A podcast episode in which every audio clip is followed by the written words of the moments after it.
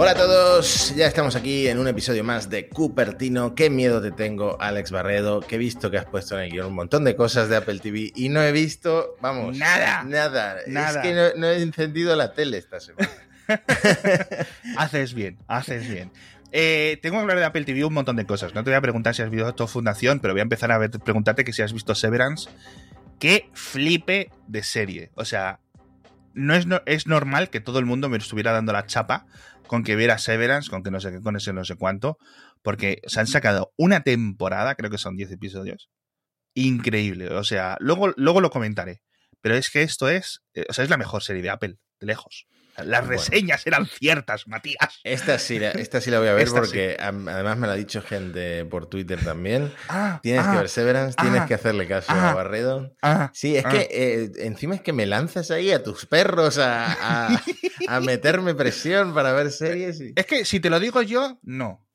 Pero Hmm. si te lo dice gente random de internet, entonces ya te lo piensas. Eso suele pasar, eso suele Eso- pasar. eso- la la gente de sí. más confianza no le haces caso para nada. en fin, vamos a hablar de unos rumores que tenemos de hace un par de semanas, porque la verdad es que Mark Gorman en esta newsletter de los domingos que hace los últimos meses empieza a soltar píldoras y ya le, le da material al resto de la prensa de tecnología y de Apple para ponerse para a, a rajar. O sea, es que es Sí. increíble. O sea, es increíble. Hay blogs de Apple que viven básicamente de las migajas de, de Gurman y podcasts como este. Eh, dice Mark Gurman que Apple está trabajando o pensando en avanzar en crear un sistema financiero más cercano.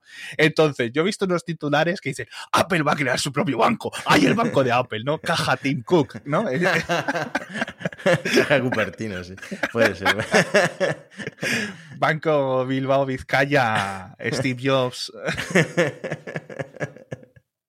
Vaya tela, nada más lejos de la realidad. Cuando la gente pensamos en un banco, pensamos en eso, una cuenta corriente, pongo ahí mi nómina. Es decir, las cosas que hace un banco para la mayoría de personas, eh, no, ¿vale? Incluso si esto se materializa, es decir, que no tiene por qué materializarse, ¿vale? Estamos hablando de herramientas de financiación muy parecidas a lo que tiene todas estas cosas con socios que sí tienen su licencia bancaria, los, los acuerdos que Apple tiene con Goldman, los acuerdos que Apple tiene con Visa, con Mastercard, este tipo de cosas, ¿vale? Es decir, no es que Apple vaya a sacar su cuenta y tú tengas el banco de Apple, ¿no? Van a ser simplemente eh, gestión de riesgos, eh, análisis de fraude, cosas un poco más de privacidad, pero de ahí a una. Es decir, que Apple no debería de tener una licencia bancaria, simplemente puede contratar o puede crear un contrato con alguien que sí la tenga. ¿Vale? Hmm. Que esto es muy común en los Revoluts y estas cosas del mundo que empiezan a operar con licencias bancarias eh, de, de otras entidades. No pasa nada. Es decir, por poder hacerse, se puede hacer, pero no es el banco que, que muchas personas eh, piensan que. Y luego otra cosa es que salga de Estados Unidos esto. Sí, bueno, también te digo, esto en realidad, si Apple quiere meterse en cosas de Que se meta. financieras, es para que puedas comprar más productos de Apple. Porque recuerda que hay un rumor desde el año pasado de eh, pago fraccionado en cuatro meses de Apple sin intereses. Esto Amazon lo hace en España a través de Cofidis, a través de no sé quién. Pues me Sí. imagino que Apple, la, la idea también va en el fondo, eh, aparte de todo lo que pueda sacar pues, con la tarjeta, que no sé cuánta gente usa la tarjeta de Apple, pues para que puedas, eh, pues para poder ofrecer, por un lado, que hablaremos ahora, el leasing de los teléfonos, que es una cosa que están pensando, y por otro lado, para ofrecer esos servicios de eh, te financiamos, eh, te, te fraccionamos el pago, etcétera, que también van muy orientados a eso, que tú tengas más productos de Apple gracias a estos productos financieros. Exacto, que recordemos, Apple no te financia. Es decir, Apple lo único que recibe es el dinero íntegro. ¿Vale? Es decir, es posible que tenga un descuento, ¿vale? Porque la otra, la otra contrapartida en, en ese pago tiene que asumir el riesgo futuro de impago, con lo cual a lo mejor Apple en vez de conseguirse, vamos a imaginarnos, ¿no?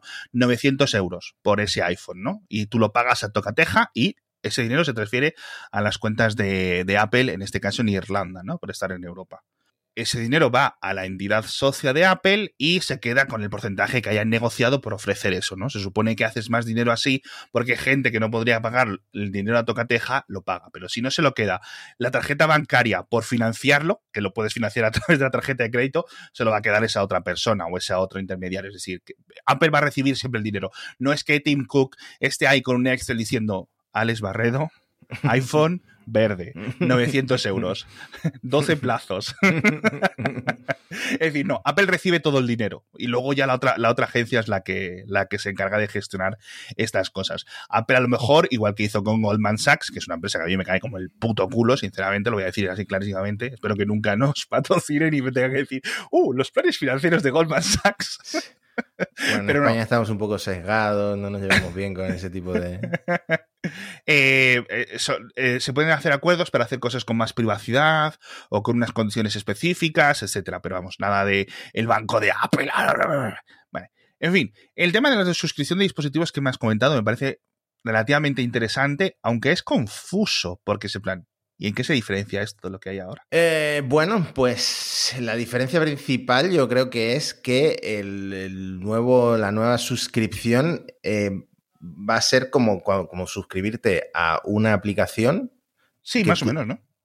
Pero te lo dan todo mascadito, tu, tu teléfono que te lo renuevan todos los años y tu Apple Care Plus. O sea, tienes el seguro asociado a la suscripción. Entonces me imagino que esa es la principal diferencia, que es un, es algo más mm, cómodo para el usuario, ¿no? Al final es como un, un renting de un coche, ¿o no? Siempre, sí, bueno, podemos entrar en esa diferencia entre el renting y el leasing, el no sé qué y el no sé cuánto, pero digamos que, eh, porque estos planes, y es lo confuso, ¿no? Que hemos dicho, no, ya existen, es decir, tú puedes ir a un montón de tiendas, incluso la propia Apple en, múltiples países y decirle, eh, quiero pagar a plazos y, eh, y dos años después, cuando salga el nuevo iPhone, seguir pagando los plazos, yo te doy mi iPhone viejo ¿vale? Muy similar, es como una versión estandarizada, ¿vale? Y más meticulosa de lo típico que hace mucha gente, que es me compro el iPhone yo y cuando sale el nuevo me busco la vida en Wallapop, me busco la vida en Twitter pidiendo retweets para vender iPhone siempre en su caja, eh, siempre con funda, muy poco usado y, venderlo, ¿no?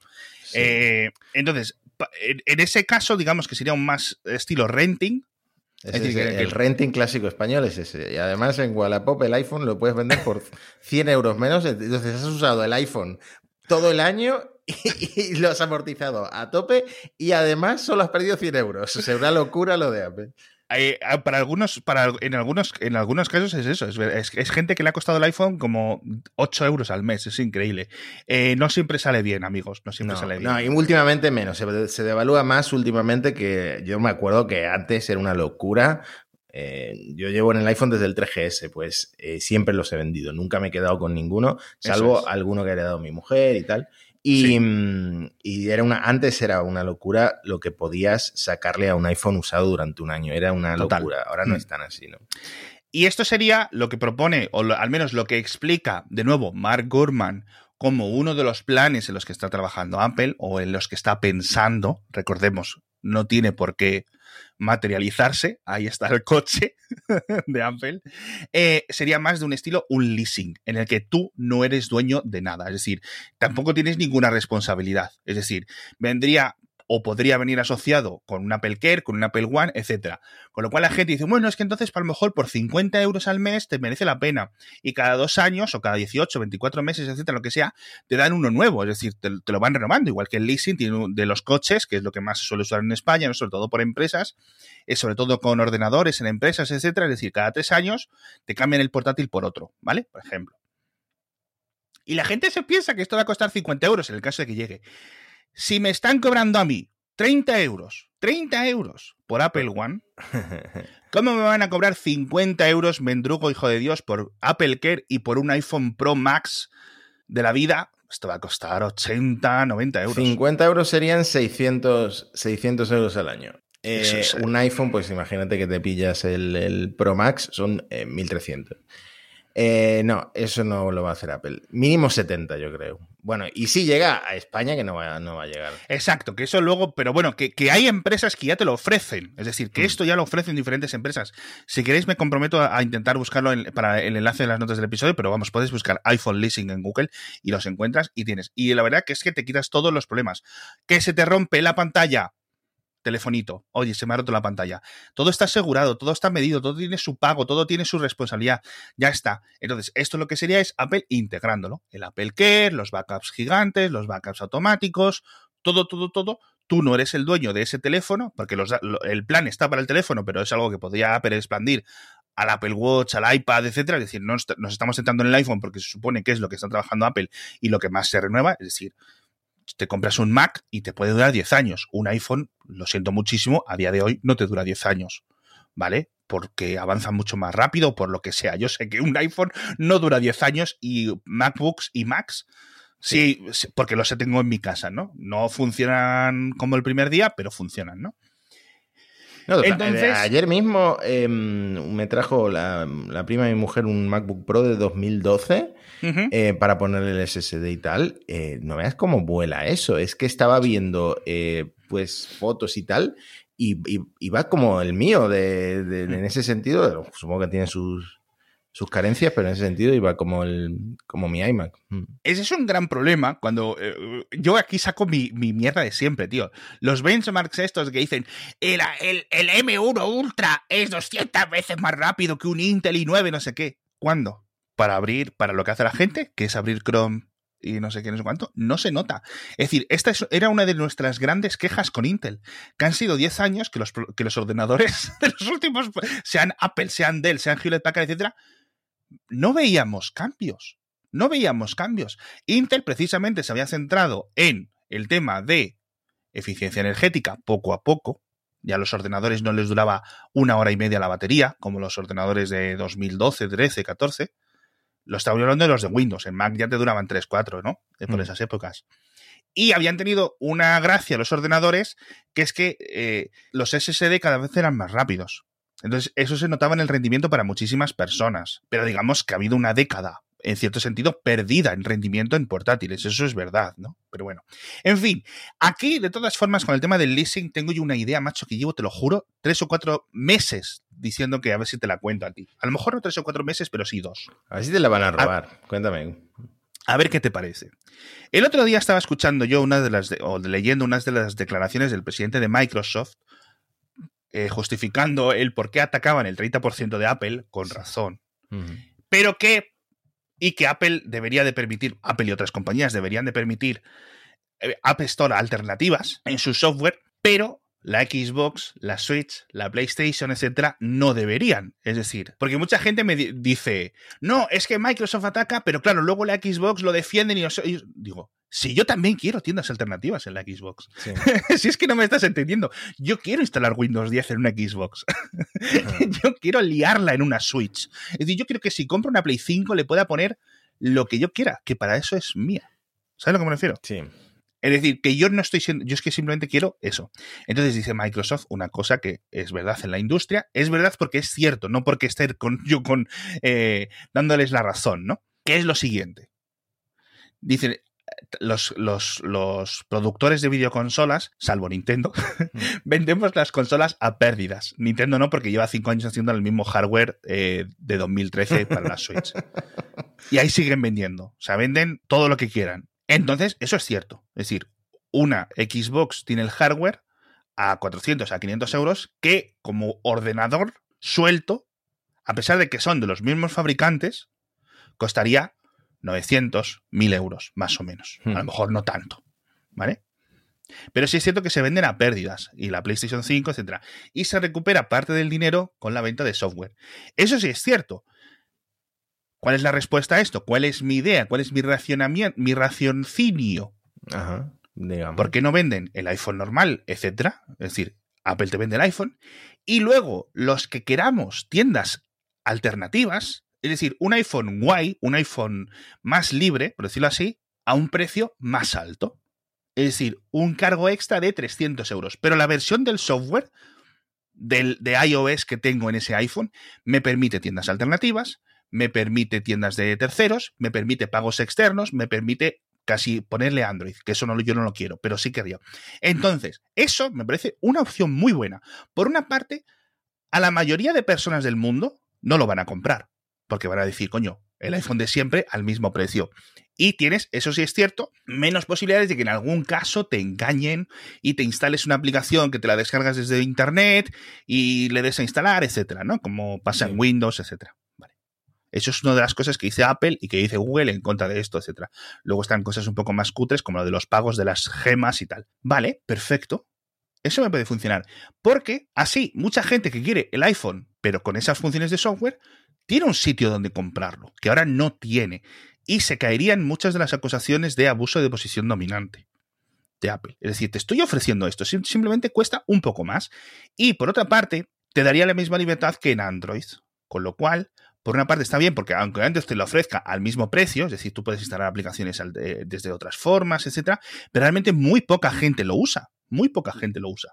Es decir, aunque está disponible en la tienda de Amazon, F-Droid y todas estas cosas, o instalarte APKs de por ahí por internet, muy poca gente que tiene un Android, un porcentaje muy pequeño, lo hace, lo usa y lo, y lo conoce ni siquiera, ¿no? Entonces, me parece como una vía intermedia que solucionaría un montón de temas legales, un montón de temas de seguridad, y creo que podría dar una vía a todos estos que somos tan vocales, decir, oye, quiero que los iPhone tengan esto, ¿vale? Idealmente, idealmente, esto sería un botón de software, como el modo desarrollador en los Mac, ¿no? Eh, ¿Quieres activar estas funciones avanzadas de seguridad, no sé qué, no sé cuánto? Sí. ¿Esa es su responsabilidad, no sé cuánto? Sí, acepto. ¿Sabes? Para que no le puedas ir a decir a Apple. Es que es tan, tampoco Apple eso que estás describiendo, es tan, eh, ah, tan ah. confuso, no sé, es que añadiría mucha complejidad, y, pero depende mucho de, hacia dónde vaya la regulación, no depende de exacto, Apple. Mm. Exacto. Ahora mismo, ahora mismo Apple está a lo que le vayan a decir. Y ya está. Ha perdido el tren. Podría haberlo hecho por su cuenta hace mucho tiempo, tanto Apple como Google, como Samsung, como un montón de compañías. Simplemente este es un podcast de Apple. Eh, pero Apple ahora mismo, y esto es una cosa que también hemos dicho en este podcast, que es que como no ha sido capaz de adaptarse a estos conceptos que muchas personas le, y muchas empresas y muchos competidores y muchos rivales y muchos socios le van diciendo, oye, muévete hacia aquí, estas comisiones son un poco altas, este, ¿saben a lo que me refiero? Sí. Como no ha sido capaz de ser flexible, ahora va a llegar un político, va a decir las normas y las normas no tienen por qué ser buenas. Ese es el problema con las leyes tecnológicas, ¿no? Que a lo mejor se hacen sin. se hacen con la mejor intención, pero abren la puerta a desastres. En fin, ahí lo dejo, mi, mi, mi idea. A ver qué piensa la gente. En fin, lo que sí te puedes comprar, ¿sabes dónde es? En Carrefour.es. Te puedes comprar un iPhone, te puedes comprar un MacBook, te puedes comprar todo lo que tú quieras de Apple. Además, hasta el 25 de abril tienen descuentos, tienen ofertas, tienen cosas, porque ahora vuelve ya el calorcito, vuelven los viajes, vamos a todos a menearnos, vamos a ir todos de viaje.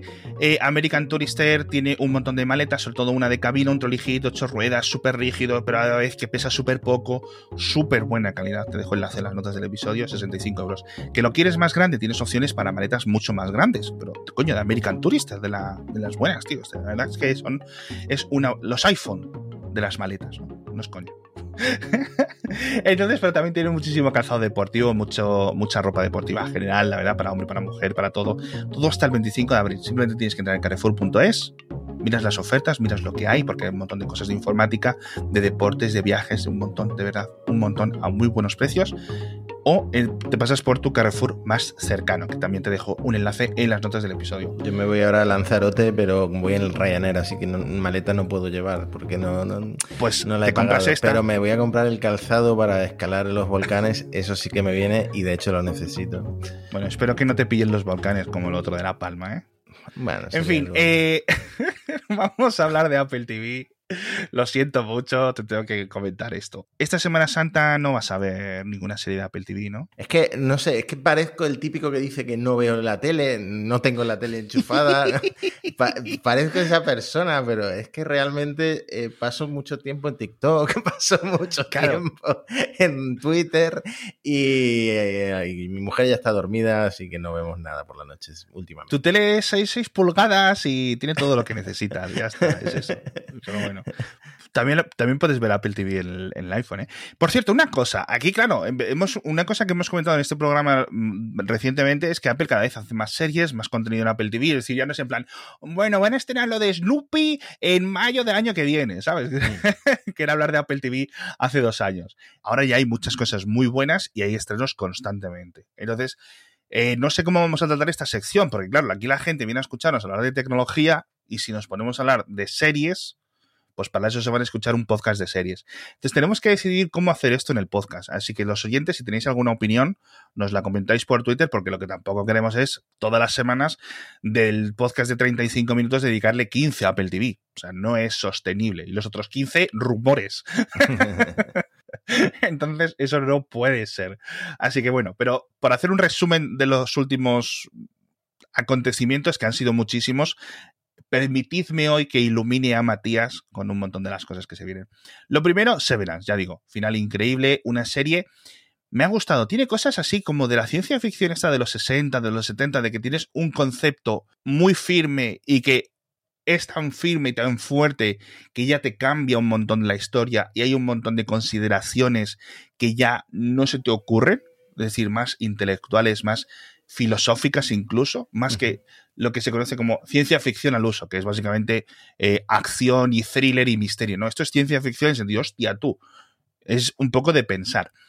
El eh, Severance, que en, España la han traducido como separación, tiene sentido. Es una serie con una premisa que la hemos contado, pero te la voy a contar otra vez. Cuando tú vas al trabajo, es una empresa que crea un método que cuando tú entras a las oficinas físicamente no recuerdes tu vida personal. Y cuando sales de las oficinas, no recuerdes tu vida laboral, ¿vale? Con lo, cual tienes esa separación. Esto parece algo que en Francia lo aprobarían. Que en Francia el fin de semana no puedes hablar del trabajo, pues en Francia esto lo, lo, están trabajando. Sí, sí, Sí. Y, y aparte, eh, los Por favor, esto luego acabará por ahí en internet. Pero claro, hay una cosa muy chula, y esto no es spoiler porque es como el minuto 10 del primer episodio, pero que sí que me impactó y que dije, hostia, esta serie, esta serie es buena, tío. Que es que le hacen, le hacen el procedimiento del severance a una empleada. Entonces le dicen, no, no, tú te puedes ir a tu casa cuando quieras. Entonces, ¿qué es lo que ocurre? Que ella, en cuanto sale de la oficina, vuelve a entrar en la oficina. Porque toda la parte que ha estado, las horas y horas que ha estado fuera, no se acuerda. ¿Sabes a lo que me refiero? Ah. Con lo cual, ella, digamos que vuelve a entrar, vuelve a ser consciente una vez que vuelve a cruzar la, puerta de la oficina. Con lo cual, para ella es como si acabara de salir hace un nanosegundo. Y eso es una cosa que me voló la cabeza porque yo había visto la premisa de que te separamos, etcétera, pero como no había visto eso. Entonces, claro, luego, ¿cómo te tratan tus vecinos? ¿Cómo trabajas? La gente que sepan. Es decir, ¿cómo gestionas esto a nivel familiar? Si tu vecino es tu compañero de trabajo, no lo sabes. Claro. Y él tampoco lo sabe. O sí, porque a lo mejor es misterioso. Ah, eh, eh, eh. Pero de verdad, muy, muy, muy, muy buena. O sea, Apple se ha sacado de la manga aquí una serión y esto va a tener muchos premios y, es una serie ya de culto. De culto. En fin, no la vendo más, que no es mi labor venderla. que patrocine. si quieren, pero vamos, ya bastante le he dedicado. Harrison Ford también va a fichar para Apple TV en una película, no, en una serie, una serie. Harrison Ford hace 50 años que no sale en la tele. Cierto. En, haciendo series. O sea, siempre es de películas. Una serie para Apple TV que se llama Shrinking. Que he leído, y esto me fastidia mucho. a, ver cómo te, a ver cómo te sientan mis neuras. Dicen, de los autores de Ted Lasso, ¿vale? Que se llama Bill Lawrence. ¿Cómo que de los autores de Ted Lasso? Que sí, que, que, tiene sentido titularlo así. Pero Ted Lasso, o sea, perdón, Bill Lawrence son los, es el creador de Scrubs. Claro, un producto. Un producto. Mm, mm, que es decir, sin Scrubs no hay Ted Lasso ni hay nada, porque se hubiera muerto pobre o se hubiera dedicado a ser camarero. Es decir, Bill Lawrence es el creador de. ¿De qué? Es decir, es como si te digo, Jerry Seinfeld, el creador de la película de las abejas, esta. No, Jerry Seinfeld, el autor de Seinfeld. esta me la tenía que apuntar. Si yo te digo Tolkien, el autor de. Y tú me dices, ¿quién es Tolkien? ¿Quién es Tolkien? Y yo te digo, ah, es Tolkien, el autor de Egidio, el granjero de Ham. ah, sí, ese Tolkien. Ah, pero yo pensaba que había hecho del Señor de los Anillos. No, Tolkien ha hecho Egidio, el granjero de Ham. ¿Lo ha hecho? Sí. Pues estos titulares de eh, eh, Harrison Ford va a hacer una serie del creador de Ted Lasso es lo que ha pasado. El creador de Scrubs, que también ha hecho Ted Lasso y que también ha hecho muchas cosas, que sí. Pero me hace, me hace mucha gracia cómo ha cambiado la perspectiva del mundo de, de, Bill Lawrence desde Ted Lasso. Una muy buena serie, pero para mí siempre va a ser el creador de Scrubs, que me parece una serie mejor que Ted Lasso. A ver, Ted Lasso es la serie que Exacto, que más se nombra y además tendrá pues un número limitado Apple TV Plus de usuarios y Apple está redirigiendo a esos usuarios hacia una serie nueva. Tiene sentido a nivel de marketing. A ver, la empresa más grande del marketing algo sabrá. que tiene sentido, que tiene sentido. Simplemente a mí me ha sentado mal. Si ya te he dicho que era una neura mía. Era una neura mía, ¿vale? En fin, eh, otro grande del cine que vuelve a Apple TV es Tom Hanks. Van a hacer secuela de Greyhound, la película esta de los submarinos, que tengo que decir que me quedé dormido viéndola, con lo cual tuve que ir a la Wikipedia a ver cómo acababa, porque no he vuelto a ver el final. Y digo, coño, ¿cómo van a hacer secuela si se mueren? Porque es una película de guerra. No se mueren. No sé si esto es un spoiler o no, pero vamos. Entiendo yo que la guerra continúa y Greyhound, el submarino y esto, pues seguirán dando en la Segunda Guerra Mundial. Así que ahí parece que va a haber eh, otra vez una chequera de Apple para comprar los derechos de esa película, con lo cual guay porque no es mala peli. A mí me aburrió un poco porque la acción muy bien, la verdad que de, digamos, de la producción y las batallas navales y todo ese misterio de películas de submarinos y tal, oye, a mí es una cosa que me gusta y está bien, pero digamos que los personajes me dieron un poco todos igual. Es decir, mira, si se mueren todos, me quedo igual, ¿sabes? No es como La caza del octubre rojo o una película del lobo, ¿cómo es? Una película francesa de un submarino que es el lobo no sé qué, el lobo del mar o algo así. Esa es brutal, pero también es aburridita. Quien no va a volver a Apple TV, o al menos quien no va a llegar a Apple TV, es Will Smith, tío. Hostias. Hostias. Porque Apple, por lo visto, se ha retirado de la lucha o de la competición para comprar los derechos del biopic de Will Smith. Es decir, Will Smith escribió una autobiografía que se llamaba Will o I Will o algo así. Y digamos que estaban trabajando en una película o en un algo. E imagino que parte protagonizada por el propio Will Smith. Se iba a producir, etcétera, y hay un montón de gente interesado. Porque, coño, yo creo que iba a ser un producto exitoso. Lo que pasa que ahora mismo este señor va a pasarse unos años tranquilo en su casa, me parece a mí, ¿no? Yo si fuera director del biopic lo empezaría con la bofetada, paran la, el, fotograma y dice, te preguntarás cómo hemos llegado hasta aquí. Entonces vuelven al principio de la vida de Will Smith. Sería, sería un buen... Por favor, por favor, que fichen a este señor y que se lo lleven a Hollywood, a, Matías, porque sí que, que te, vete a trabajar con Ted